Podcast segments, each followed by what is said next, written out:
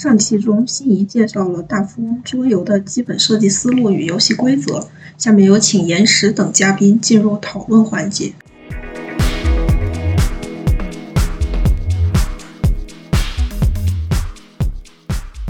啊，好的，看看有没有人想先先讨论什么，先把这个机会让给大家。暂时看着好像有人说，没有的话我先我先说。嗯，你说。就就我想我想问个问题，就是那个运营运营，你说是他可以参与到游戏里面，然后也可以不参与，还是说他他那他不参与是什么情况？就收钱？他但是变成一个收钱发卡？对对对，主持人哦，那那那些收收钱，比如说最后要给运营钱的，对情况呢？就比如说要抵押或者干什么的，就是还是给他，只是说。对对，只是说他他在不在里面买这个房子，或者说买买买地而已。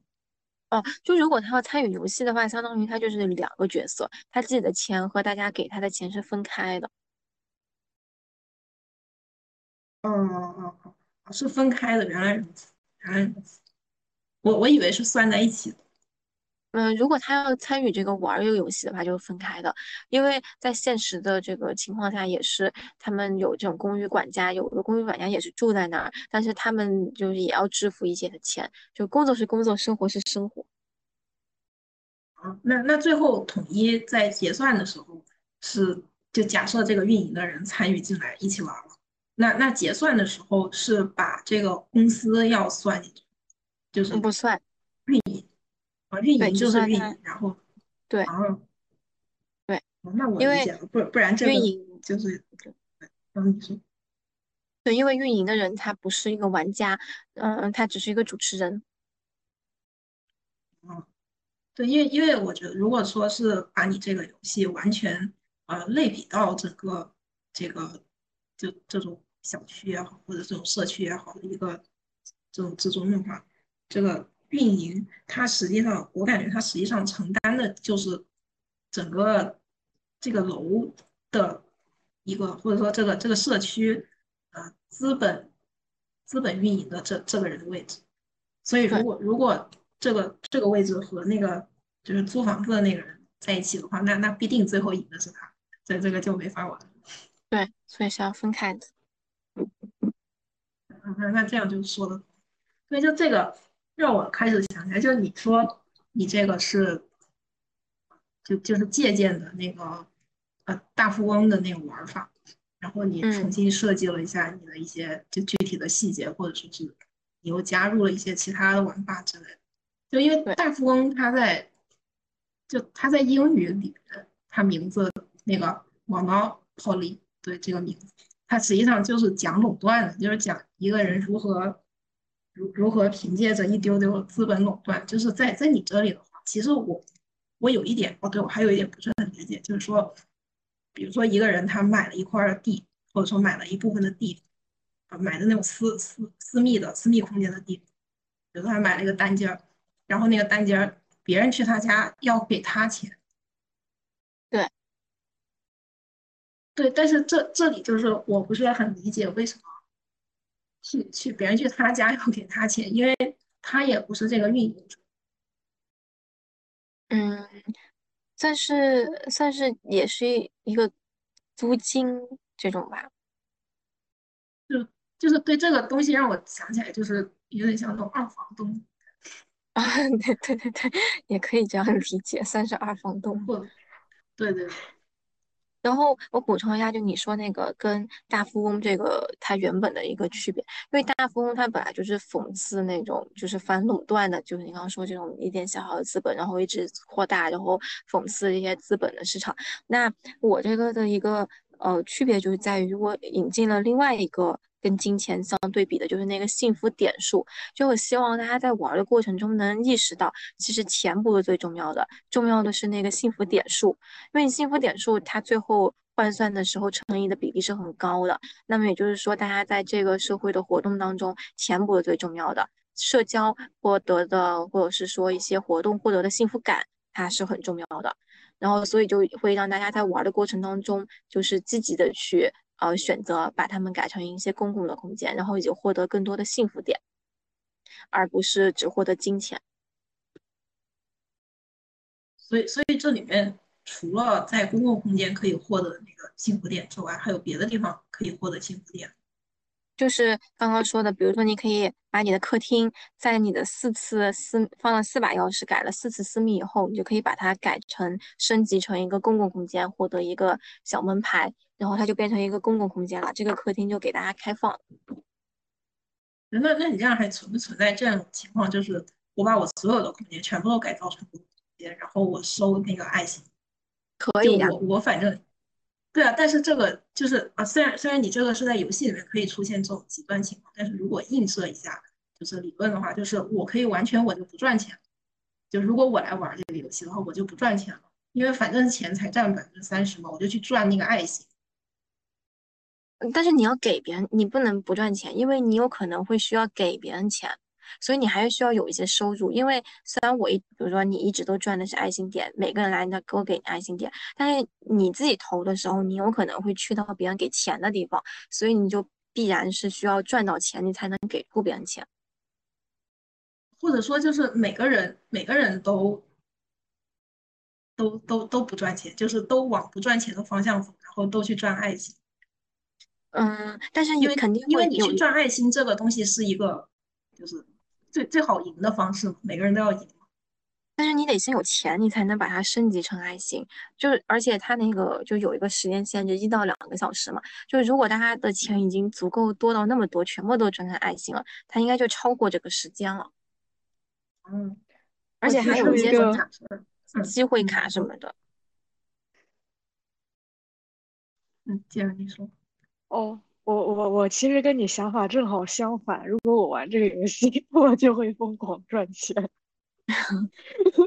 但是你疯狂赚钱，你最后最后赢的逻辑是你爱心越多。但是他的爱心点就是你看他那个换点，他的爱心每个好像是两个爱心还是几个爱心？对，一个、两个、三个。对对他那个爱心点特别的少，而且前期你还是得赚钱。他的升级不是要升级好几次，然后最后才能升级到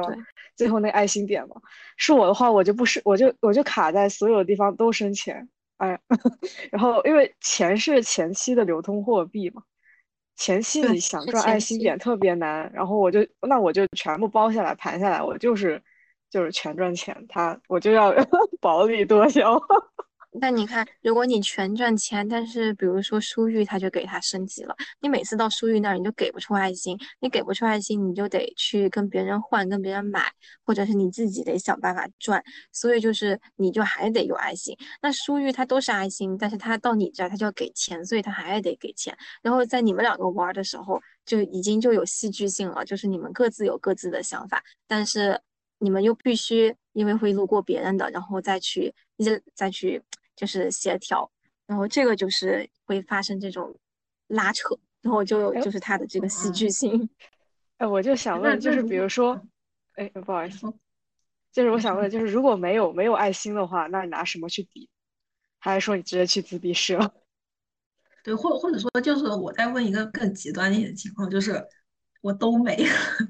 你都没那，你就破产了，你就走了，你输了。或者是就是我爱心还剩点，但是我没地也没钱了，我怎么办？跟别人交易，就是刚刚说你可以跟别人交易，说啊我没有我我没有钱给你了，但是我有爱心，我能不能用爱心跟你抵？然后说可以，但你要给我更多的爱心，然后就然后就可以跟他抵。但是最后你还是应该赚钱了，你只要。把握住整个棋盘上大部分的资金，然后你最后就会有爱心。从概率上来讲的话，对，所以一定要现实，一定要在一个所以钱才是第一生产爱心的东西。但是你你有钱的时候，你没有爱心，你也许还得跟别人买呢。比如说，属于爱心对，那他可以买到爱心，但是我可以买到爱心啊。但是有爱 心，你拿什么去兑钱？因为那我还是只能说明资本还是很重要的。你只要有钱，你就可以买到一切。而且你前期只要快速的累积资本，你后期不愁没有爱心啊，总会有人过来跟你兑钱的。非常也是，所以你需要限时，他只能玩一个小时或者两个小时。别告诉我们，一个普通人 不要想那么多，前期要先赚钱。有的钱就我觉得，嗯，我我觉得你这个会出现这样的情况，就暂时假设会出现我们现在这种推论的情况，可能可能是因为你那个升级的时候，就是要花先，我记得那个卡片说升级是前面先花钱，然后后面就要给爱心，是吗？就还爱心在挺后面的，在挺后期的阶段，就是对对，就就是有没有一种可能，你把前期也稍微加一点爱心的阶段，觉得这样会会会不会平衡一点？都没钱怎么会快乐呢？但是穷开心啊，穷开心。但是我主要想，如果我前期加爱心的话，就是你很难挣得这个爱心，那你可能没有没有爱心去给出这个钱，因为除了就是你升级成公共的这种有爱心以外，你就只能在什么机会卡呀，然后在这种地方可能抽取获得一些，就是来源并不是很多，还得先有了钱，然后然后升级了以后，你可能才会得到。对，就是你把前期得到爱心的可能性也增加，然后花出爱心的这种情况也增加。有可能中期可能是钱，对钱就是主要靠钱，然后后期又会变成爱心。嗯，有可能。那可能有一些可能一开始买的时候就可以用爱心去买。对对，就有的东西，比如说你公共空间里面的一些东西，或者说自闭了，但但是这个时候，哎，你拿爱心去买什么东西就出来了。就这这种类似，对对对，可以。觉得吧，你你拿快乐能买到啥？除了自闭式可以出来以外，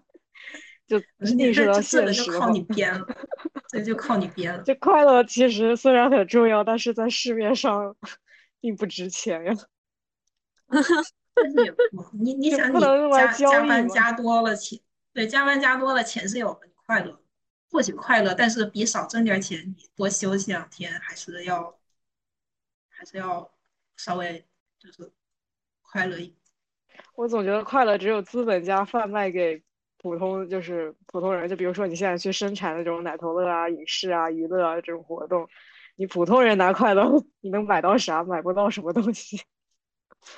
就从反映现实啊，不说这个游戏，我就刚才想这个逻辑应该是这样的，就比如说。哦，我有很多钱，然后我可以去生产一些东那些娱乐设施或娱乐活动，然后去贩卖快乐。但是，你如果穷的只剩下快乐的话，你没有办法拿那个快乐去真的去做交易，除非你说我不会去自闭室，不会去看心理医生，这个是这个是可以的。但是，反着逻辑又觉得有点推不过去，推不通。啊，只是个人观点。我觉得，对我我觉得你为什么能把快乐说成就是。快乐是资本家贩卖的快乐，是这这个东西的呃类似的比喻，我觉得有点像刚才我们讨论，就前期都是拿钱买东西，然后爱情在后期才出现，所以才会出现那种情况，就是只要你有了钱，不缺不会缺爱心，你要没爱心你就找别人去买这样的问题，就就才会有这样的就是这这样的一个情况在。但是如果说就还是还是说回说说回现实现实生活现实情况的话，比如说确实有一种情况就是。啊，我花钱花大钱出去环游世界一趟，我可能就快乐了，天天好吃好喝的，呃，玩着我就快乐。但是另外是不是还有一种情况，比如说，比如说你不开心了啊，或者说我不开心了，哎，咱俩聊会儿天，这个东西你确实是没花钱的，顶多就是我跟你打微信聊，那个花点电费，就就这电费和网费，但这真的不算什么，就不跟你讲话，我也花的电费和网费，就这这种东西你是没有办法用钱来衡量。所以我觉得这种东西是在花钱的前期，你需要去就是觉得的一些快乐。哦，就是看你是先做做一个平衡。确实，现实中大部分人还是需求一种平衡。对，实际上还是平衡，就是因为你做极端的话，就是到最后就是你刚才说的，就花钱买快乐，就是花钱买那个爱心。对，所以就是你看你们两个就是不同的角色，然后自然就会在里面扮演出花钱买爱心的一种角色，然后我就就会有一个平凡也很快乐的角色，然后所以就会比较看起来就会比较有趣。对，但这个只是我们这么说，但如果真玩起游戏来的话，我们只是通过不一样的方式会去达到整个游戏最后的一个最优解，因为你有最优解的话，必定就是你要速通。然后大家的方式其实就差不多，然后然后最后就是如果不把前期或者其他地方加上一些爱心的成分在里面的话，就就是最后都会变成大差不差的拿钱去买爱心，因为你相当于就是拿一种最最基础的资源去买后期的生产高级资源，就即使不说，就把这个爱心换成别的，比如说，呃，拿拿资本去换换权利、换地位，因为你是有资本才有权利和地位去获得这种快乐，获得爱心。有道理，应该在前面也加一些，或者说在很多地方就稍微加的平均一点，平均一点。嗯。对对，当但当然，我觉得这个东西不一定是这样，就是得看你的你的游戏主题是想说什么。就比如说，你就是想表达啊，那个快乐是用钱买来，或者你想讽刺这个事情的话，那当然你这么做没毛病。就如果你想表达别的话，这个就是得看你具体的，然后你再来调中间的这个数字了。我觉得我想表达的主要还是。就是每个人有每个人不同的想法，就每个人他最终觉得他自己什么样是对的，然后只要他们表现出来就可以了。就他可能有，你们，有的表现出来钱多，有的人表现出幸福点多，各自有各自的这个满足。然后，但是最后当最后定胜负的时候，因为是我认为是幸福感更重要，那那这个也只能说是这个游戏的一个一个定论。那可能那个钱多的人他不认为，他不他不觉得他输了，他觉得他有钱他就是赢了。那那这样的话，这种表现出来也可以，我觉得它是一个就像是一个表演一样。他看到的是某个每个人的一个心路历程和出现展现出来的这个过程，所以我觉得这个东西，如果我觉得他，我本来想的就是以以前做的时候想的，就是他不是说我放在那里玩，而是其实应该是拍一段视频，然后这个视频就是不同的角色代表不同的想法，然后这个视频所展现出来的这个，呃，这个这个可能才是才是这个意义吧。对，所以这个就是为什么我我刚才总是在提那个最优解这个事儿，就是因为你最后有一个具体的定啊怎么去赢这个游戏的方法，它就已经就如果你反推的话，它就已经导致了大家会去疯狂的去收集爱心，就你不管是应该是一个比较就是比较方便的一种那个就是持有爱心的这种方法，就是。但是我我我刚才就在想这个东西，其实这个游戏吧，就是你那个机制，就是你去爱心和那个钱的比例就特别重要。然后，而且我总觉得，像无论我和我还和舒玉讲那种方式，都是非常非常极端。但是我觉得玩游戏，其实有的时候，就是你越极端越容易赢。就比如你真的去玩速通的时候，你就是必须要找一种特别极端的方法。然后你就会玩的比别人快很多，或者比别人有更强的，就是累积资本的速度。但现实中其实好像不是这样的，现实中很少有人能做到那么极端。现实中大家都是在维持一种平衡。对，好，没事没事。就就所所以，我我接着刚才刚才讲，就是为为什么我想提这个最优解的事儿，因为你说啊，你你想把这个就是。拍一个视频，然后展现每一个玩游戏的人啊，有的人觉得钱重要，有的人觉得爱心重要啊，有的人觉得要平衡，有的人觉得我都不要。但但是你这里你这里又摆了一个最优解在这，让别人不得不去去达到这个最优解。所所以是不是在这个游戏，就我在说另外一个极端情况，或者是这个游戏它并不需要一个一个单一的赢的一个机制，它可能比如说啊有有钱也算赢。有爱心也算赢，就是所有或者说你多设置几个不一样的赢的机制，就都算赢，达到随便哪一个都算赢。嗯，那那我可不可以这样说？就是可能是我设置的这个最终赢的结果，只是我认为的。但是呢，你作为一个游戏者，你是可以去质疑和推翻这个决定的。就是你你可以觉得，就最后最后的结果可能是。啊，就是最后我宣布啊，某某某获胜了啊，然后我是作为一个运营方宣布的，但是你可以站出来说，你觉得你才是获胜了。那我觉得这样的一个呃一个反叛和提出质疑，应该也是一个这种戏剧性的一个表达，应该也是会是一个好的结果。对，或者你可以把你刚才说的这个放到游戏规则里面就也行。我觉得你这不算赢，我觉得我说的算赢就也行。嗯。就是因因为你在这里写了一个比较，就如果我是玩游戏玩你这个游戏的话，就写了一个比较规定死的一个三十的钱和七十的爱心，在这里，那我肯定的第一想法就是先顺着你这个来，那我就疯狂的去攒爱心。嗯，因为就是玩游戏，正常来说每个人都是想赢。嗯。但是我觉得游戏还是有一个标准，就肯定会有个输赢标准。就比如说你去打一个 BOSS，那怎么样？那比如说 BOSS 的血扣没了，那你就算你赢了。如果它有很多种赢的标准的话，那我我觉得有很多种。你玩那个文文明，文明就是它它有很多种不一样的赢啊。哦，那那倒确实，它有政治赢，它有经济赢，它还有那个军事赢，还有文化赢，就是各种赢，甚至是你可以不一样。比如说，我可以政治配文化赢。我还可以文化配经济，我还可以每个方向都赢，每个方向都赢，那那所以就都可以。哦，那我有个想法，就是我应该设置一个结局，就不同的结局。就是如果选择的是三比七的这种赢，他可能啊获得的是就哎这位同学他以后获得了一个怎么怎样的生活啊，幸福的生活在什么什么里。然后呢，如果是钱多的那个呢，那他应该也是有一个结局，就以后他成为了一个什么什么什么样的人啊，但是他可能又缺少一件什么。那也有一半一半的啊，什么就是给不同的。可能有一个比值的区间，或者是那个最后算出来的那个区间，然后他们给他们编写一个他们的这种结局，然后就对应的就是不同人的这个以后的人生选择是不一样的。对对对，这这种也可以，就是说，呃，因为因为你有不一样的赢法，所以你的打法也可以不一样。你的你的打法不一样的话，中间就不管。不管是像刚才我的这种极端情况，我就疯狂收集爱心，我不要钱，这种反正我有了钱就可以得到爱心的这种两个两个相对比较极端的这种方式的话，它最后达到的都是一个结果。嗯嗯，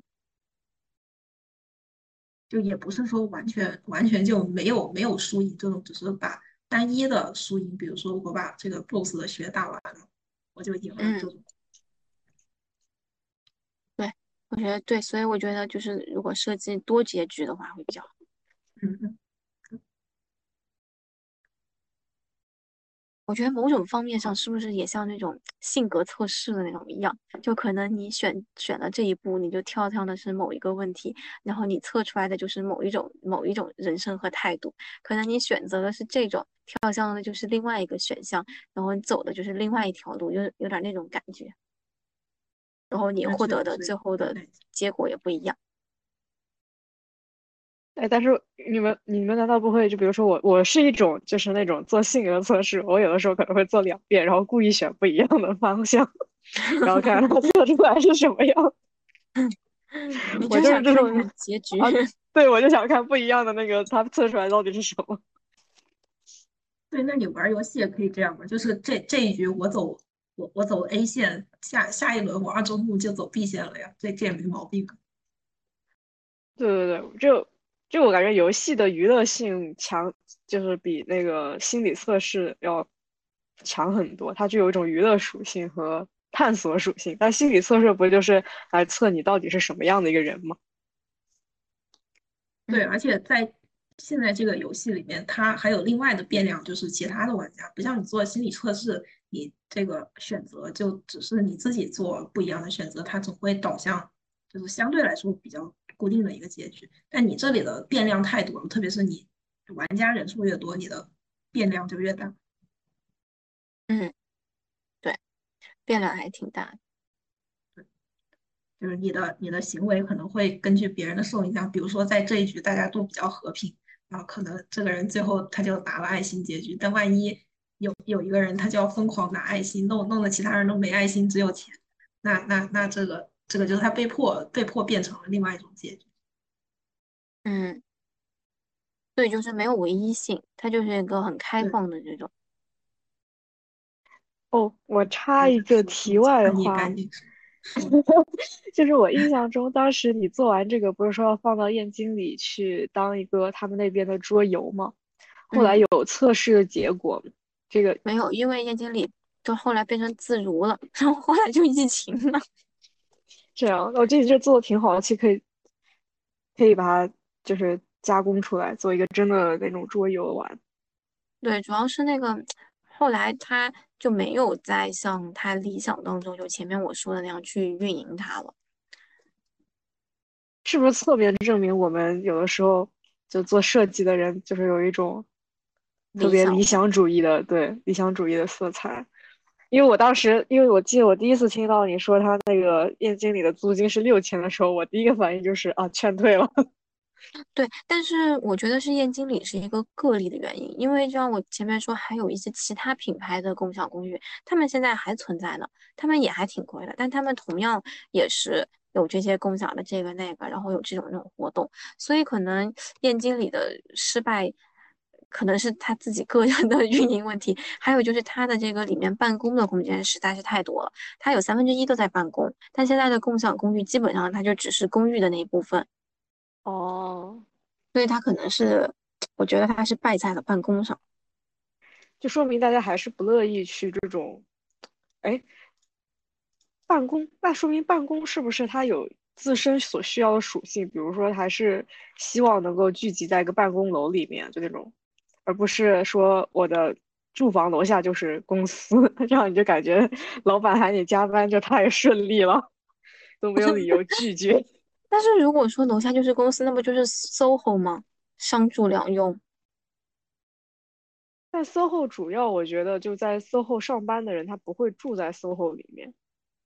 嗯，但他希望在燕京里上班的人住在燕京里。对，然后，然后这不就直接就就其实设身处地的想一下，如果我上班的地方就在我宿舍楼下的话，那老板让我加班，我就拒绝不了。有可能，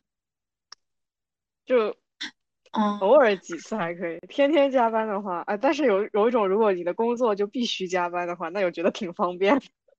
还有一种原因是因为他本来想要针对的人群就是那种自由职业的，他们并不需要每天都坐在那个办公室里，他可能就在自己的房间里，然后他只有开会的时候需要出去，所以他的办公区域的利用率其实并不是很高。你看什么十几二十个人的那个桌子什么的，他并不是每天都有人用，他可能就是很长时间才租出去一次。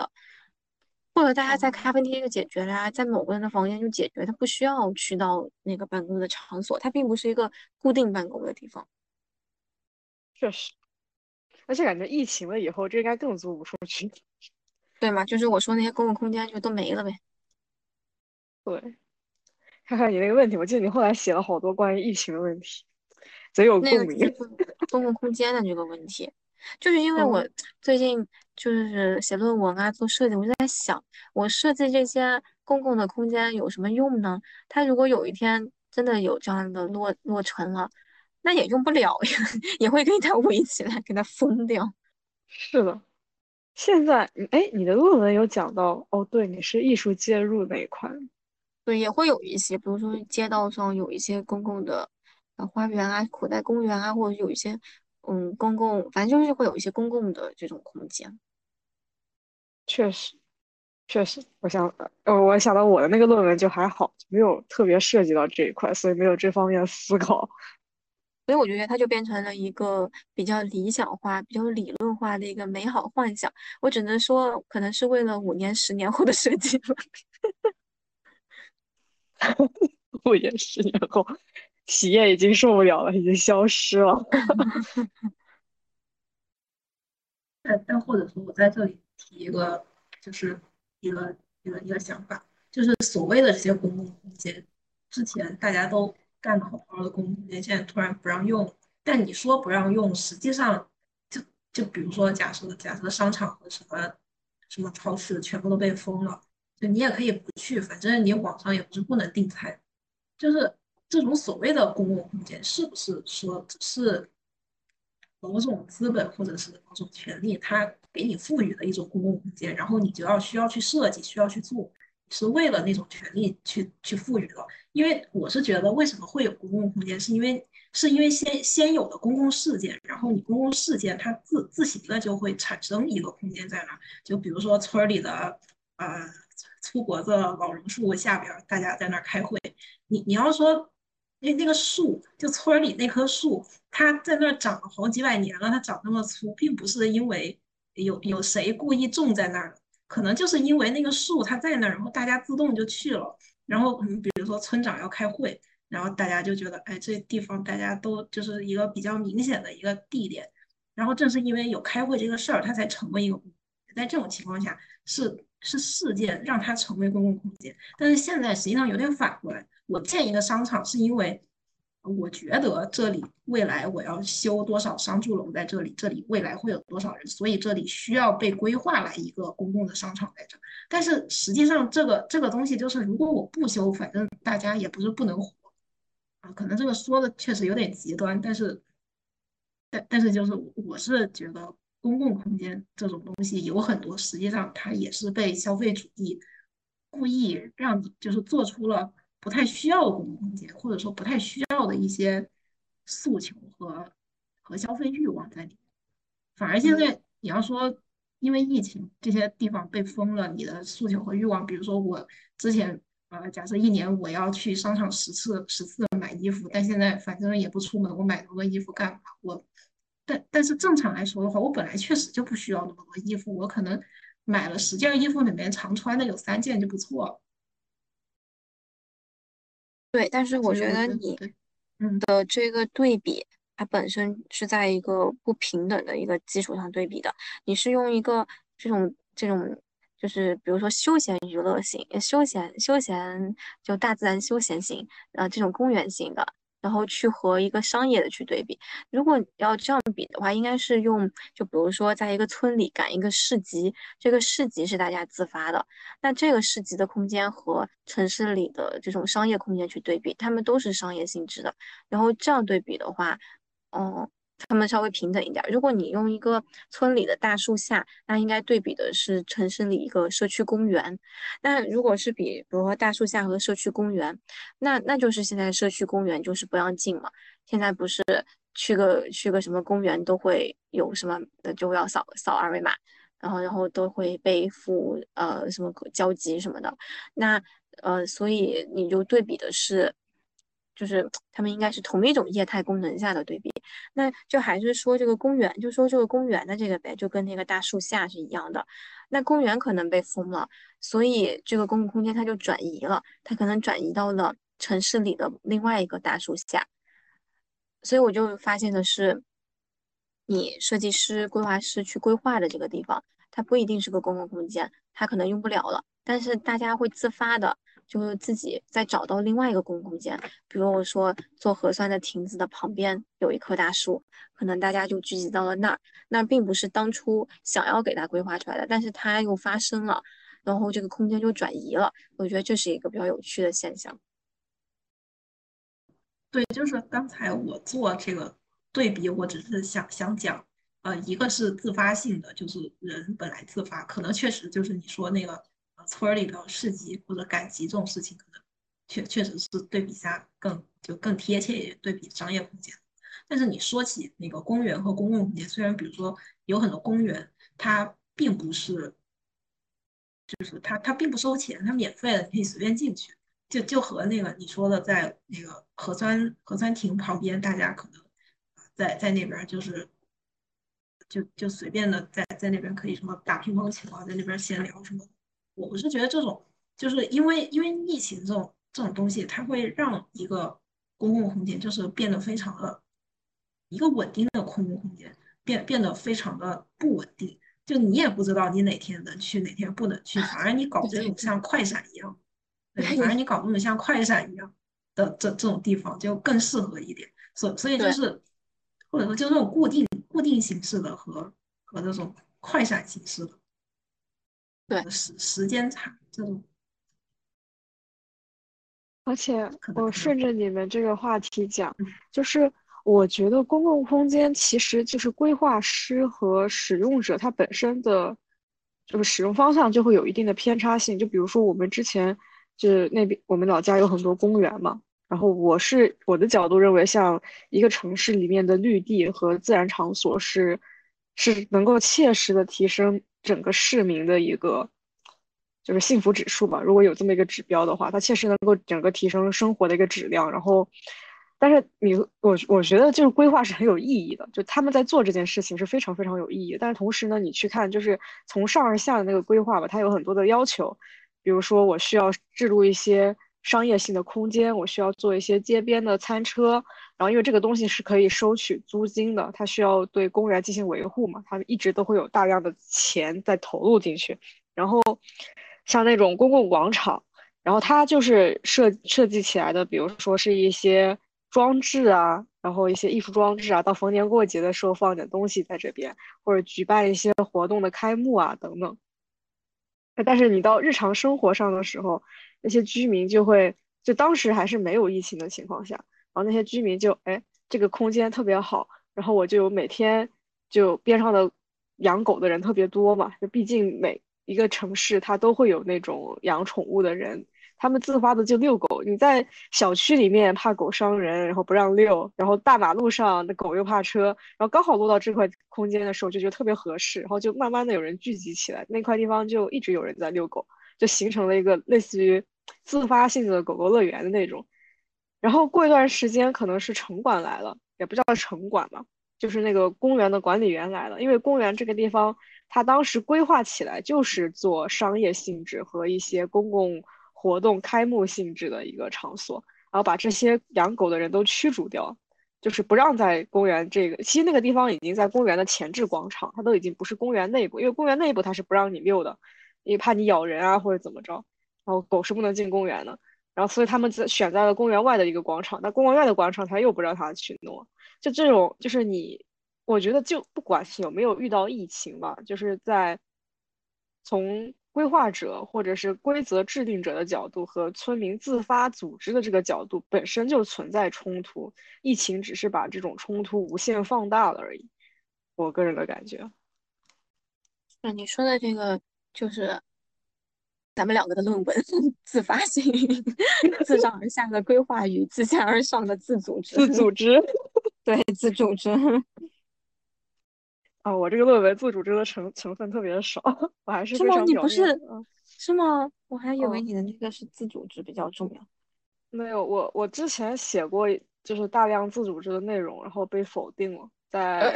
一审还开题的时候，好像是在开题的时候，然后就有个老师就说你这个商商品房就跟自组织的关系不大，嗯嗯，对，然后我就把大量的删减了，后来就不怎么往那块写。就带是有有些个别的地方会带一下，但不怎么往那写。哎，商品房也是这样的，就是很早期的那种建筑，然后它是可以有很大的改造空间的。就比如说像多层啊、别墅啊，别墅是因为它是因为它矮，但别墅的改造空改造量其实还没有多层多。然后你越到后期，越是有那种强权置入，比如说开发商啊。然后社区啊，就是那种很强大的社区管理的置入的时候，然后人的自自由度就会变小。他们甚至会有那种不是封阳台嘛，要么就全封，要么就不封。因为现在的封阳台以前是自由的，现在的封阳台好像就有说有种就是为了保证小区立面的整体造型，然后得业主统一是这样，所以很多地方现在还不让你封阳台。燕郊因为它偏，燕郊它在一个，它毕竟还属于镇嘛，而且还是北方。北方其实封阳台的做法本来就很多。你要往南方走，像南方很多的地方的小区，它如果做的是开放式阳台，得所有人做一个协商，要么就全封，要么就不要，就是说哦，这个二三四层封了，五六七没封，八九封了，十十十一没封，那不就很斑斓了吗？那个立面，然后他们现在社区会管这个事情。如果是说连封阳台都管呀，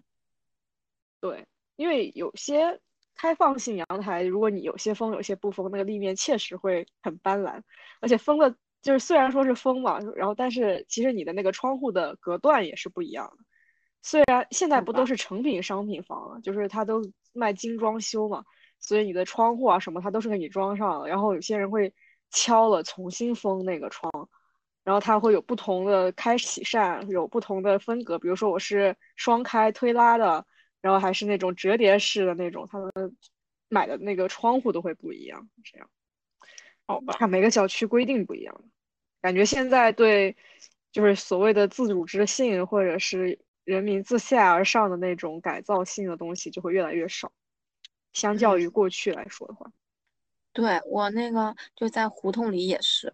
就是那种，就他们都算成四大乱建。以前不是有各种各样的那些改造，什么把屋顶改一改啊，搞个什么阳台天窗，现在都不可以了。你要保留外立面是一模一样的，你只能在里面做点设计，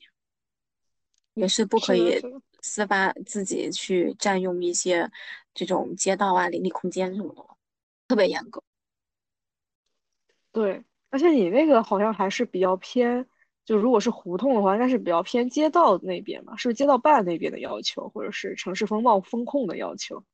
我觉得那个我，对，然后我觉得那个我之前看那个住宅楼，住宅楼我就不能理解，我觉得像街道办他是不可能会要求你住宅楼立面保持相对整洁，他管不到你小区里面，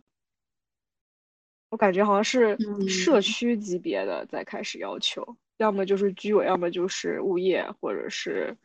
业主委员会这样就应该是这三个层级的。那说起这种私搭私搭乱建，我就又要不得不说一下那个核酸亭子。你说平时设计一个什么哦，这种构筑物啥的都不能批，都不能做，都是占用公共空间，都不可以有这些。那核酸亭不是爱放哪儿就放哪儿吗？就完全就跟给我们的这种框框架架完全违背。这不是人家政权吗？真的是，也没办法，这种政治上的优势。不过我讲讲到那个四大乱建，还有什么自组织这种，就是我刚才在群里面发了一个那个视频，虽然这个视频里面讲的这个例子，我觉得是离中国非常的遥远，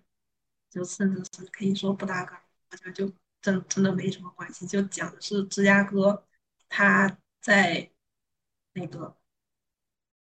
讲反总之很久之前是二十世纪初嘛，就是在那个呃之前，美国它还是有种族隔离的政策，就白人不能跟黑人住一起，要必须得分开住。然后他就设计了在芝加哥设计了一个社区，然后那社区选址也特别好，就你可以把那个选址理理解在，比如说就在那个啊二环，就在二环那边。但但是他做的是一个就是保障型的，就那种福利型的社区，所以他钱就贼便宜，就便宜到比如说要买旁边的，或者说要租旁边的一些别的房子之类的，啊，可那那个价就会贼高。但但是在同地段、同质量的一些公寓楼，就只有这个，就叫它廉租房，就只有这这个。政府性质的这种廉租房，这个地方它是 OK，它它是便宜的，所所以在这个社区里面，之之前开始就大家所有人都贼和谐，然后黑人住黑人，白人住白人，然后中间也有很多各种公共空间，因为它是第一个设计这种就是廉租房有公共空间的这样一个一个社区，然后所有人就是可以在公共空间就互相认识啊玩啊，就包括像你刚才说那个燕京里这，然后也有什么。办公之类的，就这种东西，人家一百年前可能不到一百年，但总之就是好几十年前，人家都已经在玩但但是到后来，那个马丁路德金，他就当时在搞那个黑人一些运动，就平权运动。后来就是美国那个就判定说，黑人和白人种族隔离这样分开住是违宪。后来就说不行，你不能分开住。然后后来他那个社区也是，就慢慢在改，就说那那你可以就是黑人白人混住，但是那那这样就白人怎么干呢？不干了，然后白人就走了，然后越来越多黑人进来，结果那个地方就本来挺好一地方，最后就变成了贫民窟，然后就有更多那种所谓的自自下而上的一些东西，比如说也也有刚才你们提到那种就四大乱建，然后什么。有各种自下而上，甚至那边犯罪率也在提高，最到最后就是那地方都没人租了，没没没有没有正常人租，然后就又就有很多那种流浪汉，还有一些瘾君子啊，包括就反正不务正业的人，就没工作的人，就会躺那里边，反正总之是个地儿，所以那那块地方最后就变得非常的不太好，然后到后来好像那那个地方就越来越不行了，不行了之后就就拆了。就就拆了，而且就很搞笑的是，他那个就做做这个楼的设计师和那个做就被九幺幺撞的那个双子塔那个楼设计师是同一个人，就蛮惨的设计师设设计俩地方，就反正都没好哪儿去。但但是我就觉得就是说一个，你你们刚才在说那个社区里面自下而上还是自上而下啊？虽然这个东西确实就美国和中国这个国情不同了，就这种事情没办法讨论到一起去。但但是确实就是这种啊。一一个一个地方的兴衰，包括像刚才在说那个燕京里就很贵。我之前我之前上班的时候，我也去，就是去看过各种，就什么自如啊，还有其他的一些这这种。我记得当时还有个叫什么乐乐乎什么公寓，但但你那个里面好像没有写，我不知道他现在是没了。我现在还加着加着那个人的微信，就他他那个确实是贵。我记得当时我住哦，我去看那个一个房子。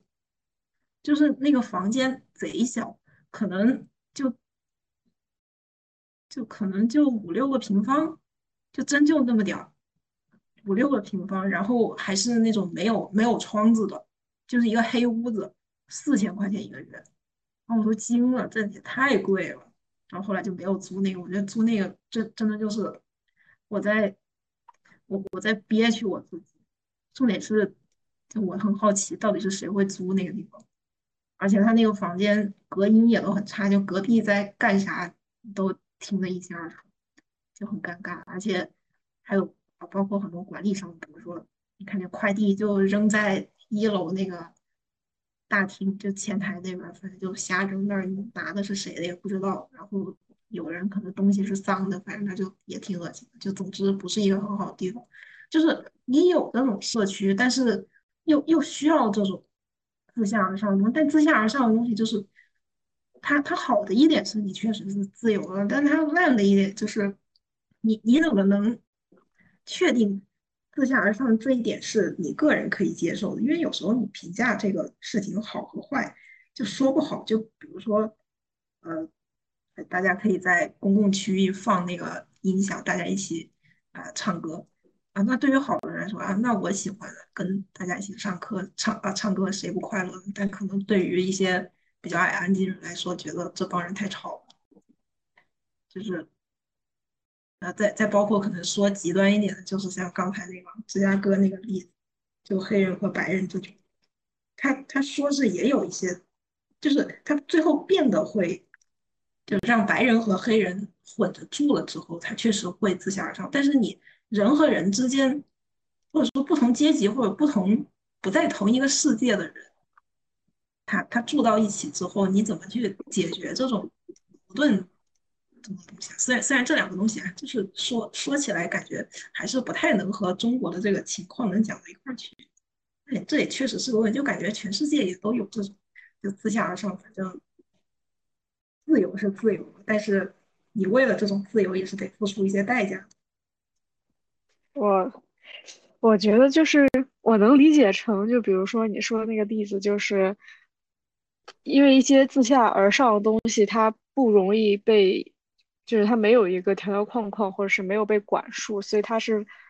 呃，怎么说呢？是有一定的矛盾性的吧？就是它可能是一些装，就脏乱差，它也可能是一种非常丰富的民居生态，或者怎么着？对，差不多，或者说就是说回胡同。就你作为一个不住在胡同的人，你可能觉得哇，胡同这种，呃，或者说甚至对于建筑设计的人来说，就就贼喜欢看这种自己私搭乱建的小空间，就觉得贼自由。哦天呐，这里多了个阳台，那边多了个花盆，这边多了个沙发，就就觉得贼好。但但是你对于用那个空间的人来说，比如说那那沙发就就放谁家门口了，我就看他不爽。我跟邻居吵，他放我家门口那个沙发占了我零点零一厘米的地，我就不爽，天天跟他吵架。就是我我是觉得这种东西就就是自自下而上，也可能并并没有那么的。我是觉得自下而上的东西，它需要一种社会公认的一个认同。比如说我小时候在奶奶。家的话，就是和那个时候楼顶很多人会去搭一些小凉棚啊，然后种点蔬菜啊，种点花卉啊，这种就是当成一个露台小小花园那种方式去做。但是很正常，就会感觉特别特别正常。当时也维护的挺好的。但这几年的话，看到好像都禁止了吧？然后禁止了以后吧，他们也没有把那些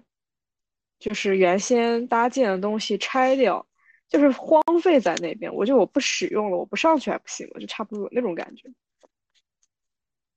就反而好像也走向了一种，其实我觉得管理是一件特别难的事情。然后当时他们是约定俗成的，比如说你在村子里面啊，那你你框块地，我去养养鸡、养养鸭。然后只要是就是村民，大部分人他觉得没有侵害到我的利益，然后 OK，你在这养就在这养。但如果说像你之前讲的，就是呃，有些人他就是说，哎，你侵占了我的土地，这个东西感觉是一个共识性的问题，就看你邻居之间的共识。就比如说你刚才讲那个唱歌的问题，就那个就跟之前的那个广场舞有很大的关系了，就有些。之前不是有些人在社区的公共广场里面跳舞，然后因为广场舞它需要背景音乐，然后就很多的居民反映觉得不行，然后太太乱了，影响到了我们的生活。然后有些阿姨又觉得这是他们自己的生活，所以就需要有人去做一些社会性的、社会性质的公共场所。就是，但是那个公共场所，我觉得它就不应该是。规定了你就该干什么，比如说我专门划出一个广场，它就是给阿姨跳广场舞，或我专门划出一个广场，它就是做开幕，它就是做一些商业活动。我觉得这个限制又有点过分了。它其实就只是最好的那种状态，就应该是我只留出了一个空间，我只留出了一块，呃，远离。远离居民区的，或者说也是呃，就是在小区的范围之外的一块地，然后这块地怎么使用是看使用者的一个意愿，它可以通过不同时间去调整它的一个使用的方式或者不同的情况。比如说，如果那块地到现在的话，它就肯定就变成了一个核酸检测的地方，因为有那么一块地方不容易不容易太密接嘛，就不会太挤。如果是放到平时，他可以就是给阿姨去唱歌跳舞啊什么的。嗯，我是这么想。对，我觉得，对，我就还是不要去做过多的限制。嗯，对，我我觉得你刚才说有一个点，我觉得挺好，就是那个共识这个问题。因为因为有时候确实你就是有的东西它就是划分的边界没有那么清楚的。但但是像还是像刚才我说那个黑人黑人社区和白人社区那个问题，他他们最后比如说，呃，黑人和白人突然没有种族隔离了，两两边可以随便住，就不住啊，没有啊，可以不住在一起啊，可以住在一起。但但是这样就是因为他们怎么说？这样说不太好，就是在当时，在当时他们确实就是两个世界啊，虽然现在也不不一定在一个世界，就是。确实，就他们的意识形态，包括很多想法上的东西，或者说生活习惯也好，就因为太不一样，太太不一样了，然后就会导致很多问题，甚至是比如说像那个呃，比如说国内国国内那个北京、上海这种，就你有大量的呃从从内地往往这种大城市走的一些人，你要说他们也算，就某种意义上也算是移民吧。就是大家都是带着自己本土的一些想法和一些特征去去那边的，你怎么通过就是一个公共空间，能把大家想法不太一样的人能聚在一起，还没有矛盾？包括像你刚才说那种村里，呃，大家呃在在哪儿养的鸡，反正没没侵占到他的利益就养呗。那那是因为就我感觉，为什么村里一般有有这种事儿就比较少？就是因为都在一个村儿，大家天天抬头不见低头见的。想法也都差不多是这样，在这住了好几辈子了，祖祖辈辈都在这，基本上就不会太出问题。但反而是这种，就是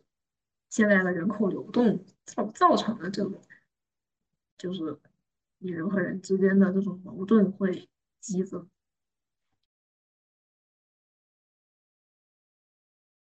我想到的一个就是。刚刚说的那个自主制、自上而下的这种，啊不，自下而上的那种，是需要一些管理和约束力的。那其实现在就是有很多设计，就是说提升公众参与度嘛，然后要以人为本嘛，然后公众参与，设计师要进入到社区，然后去做设计。其实它就是一定程度上去规范，然后去听取了这种自组织的意见。像那个比较好的例子就是那个。呃杨梅竹斜街。那杨梅竹斜街它就是你在这种北京的老胡同里，它就是一向就是私搭乱建非常的严重的。然后当时设计师。进入到这个这个区域的时候，他们是有发现这种私搭乱建是有一些好的地方的，他们有一些这些比较智慧的这种小空间，然后他们就发现他们特别喜欢养花，然后种植一些植物，然后所以后来就是多次的。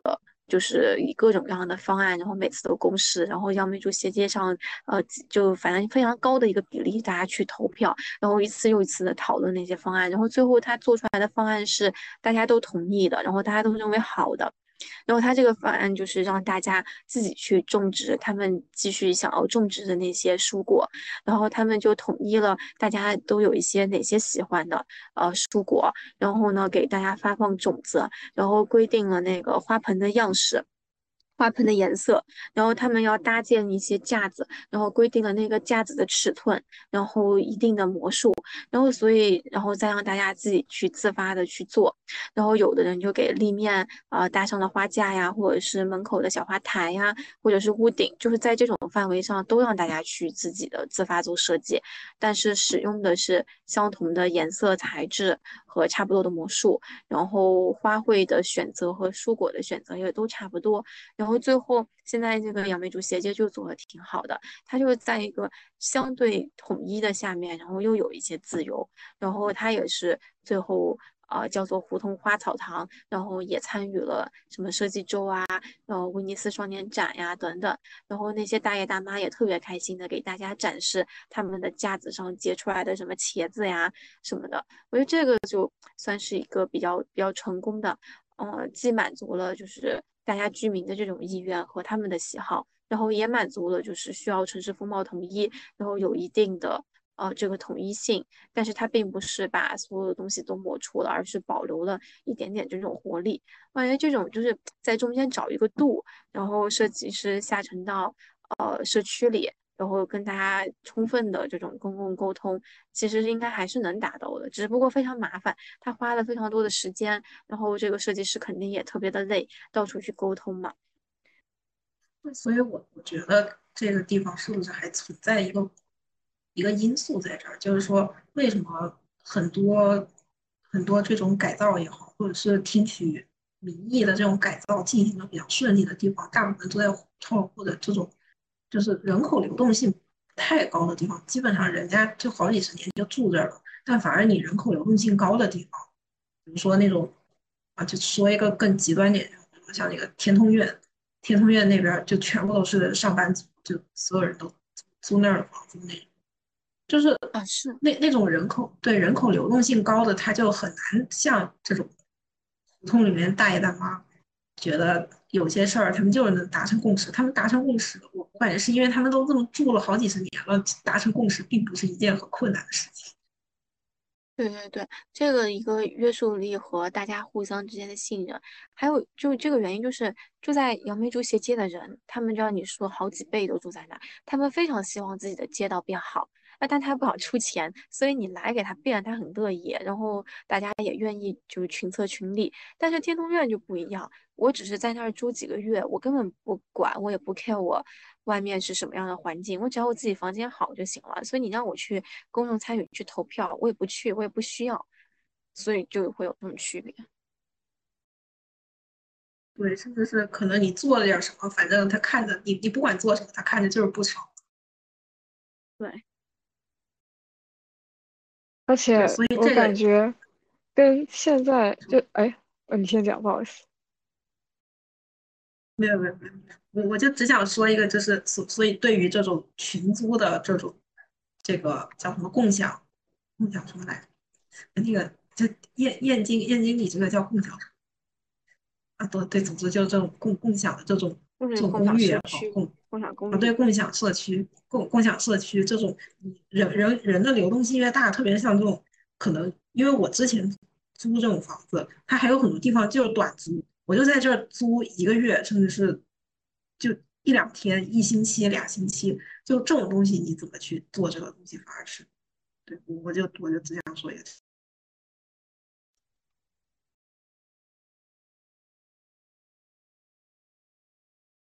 你你你继续，你继续，我结束。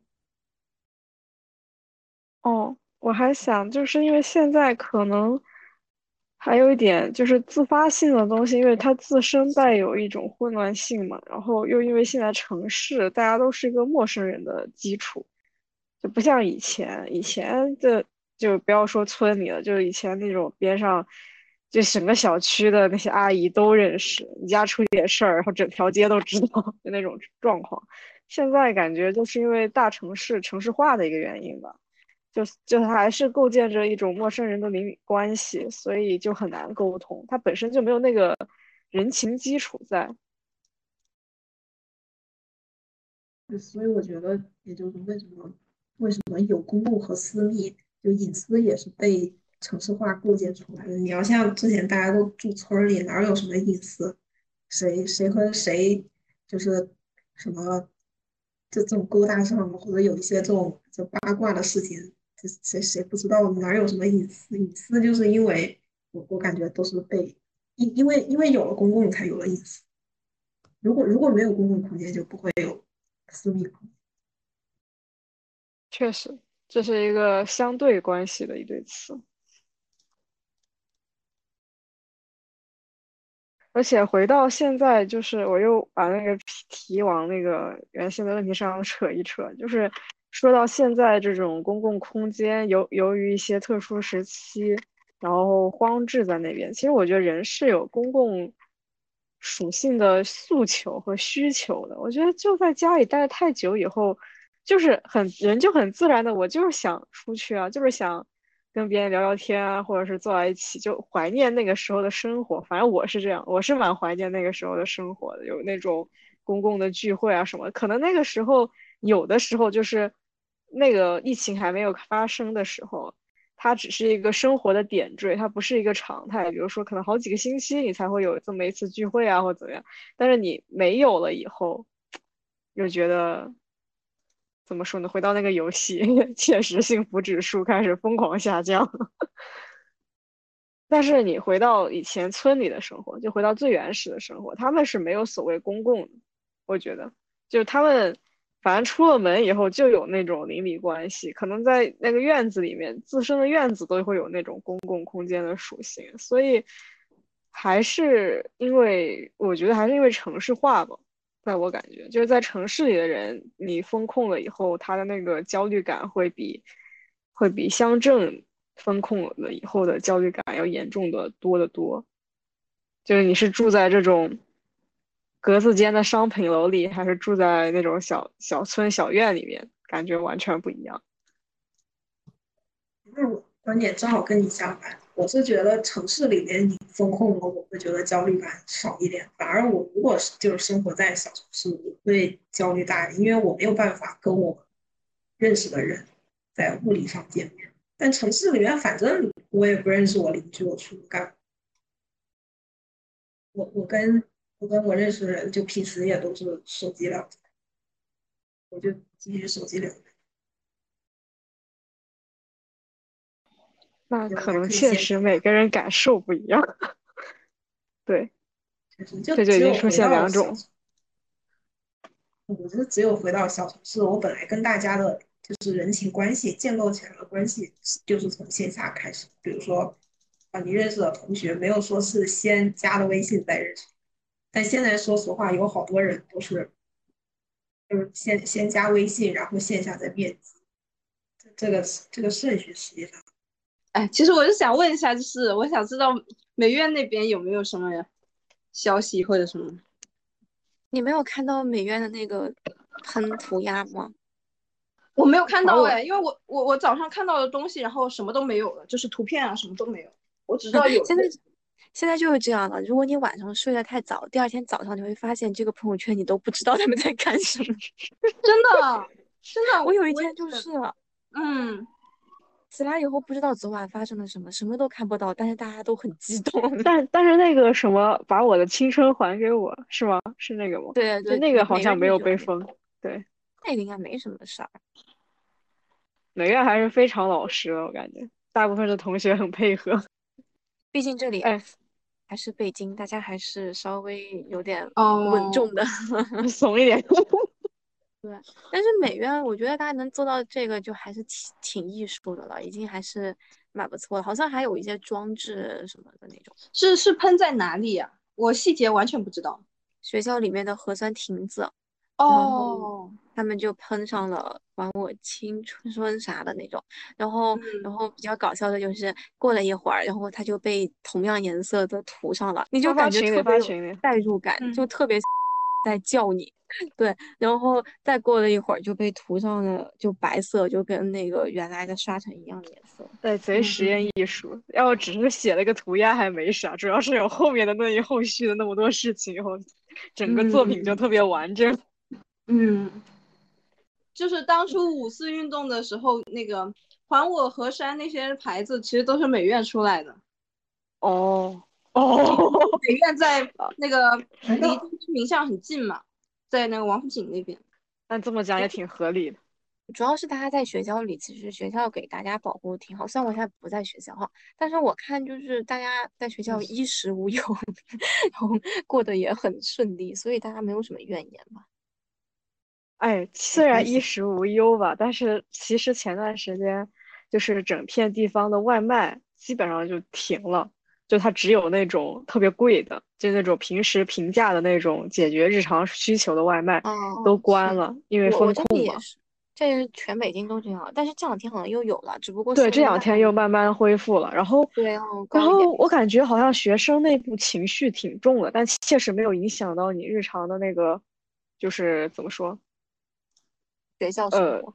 对，就没有影响到你吃饭，就不至于饭都吃不起了，就还好。其实我感觉就是因为大家在网上看的那些，网上情绪就很激动，但是在现实生活中，因为学校做的还算不错，然后大家也过得还挺好的，所以在现实生活中就没啥。那那就应该是，那就应该是。哎，但我感觉好像我看就是宿舍啊，各方面啊，大家情绪也蛮重，就情绪还是有，但是确实没有影响到正常生活。那待在里面也没用。他这么说，我还算相对正常在上学，虽然只是相对。还是本科的时候好呀。是。我现在都可怀念学校。我都我都不知道，哎，这个毕业展就，就很。看开点吧，都这个情况了，能顺利毕业就可以。能有能有就不错。我都毕业展都不那什么，能给我个毕业典礼，我都要哭了。啊！我都不需要他有毕业典礼，他就让我顺利，就不要搞事情就可以了，不要搞太麻烦。就都已经这样了，你想都已经这样了，注定已经不可能有那种像以前那样条件，就从简，一切从简，要不然弄来弄去，其实你也没，就学校也费了很大劲，然后其实也风险又很大。不一定有效果。嗯，那你这么说，广泛的那个毕业季也没弄几节。嗯，对，美院毕业季确实没弄几节，好像是我们刚上本科美院的时候才刚开始。对，本科结束那一年就没有，大概也就五年，四五年左右。嗯。那我们今天就圆满结束了，因为十二点多了。感谢嘉宾的讨论。和大家的收听与关注，我们下期不见不散。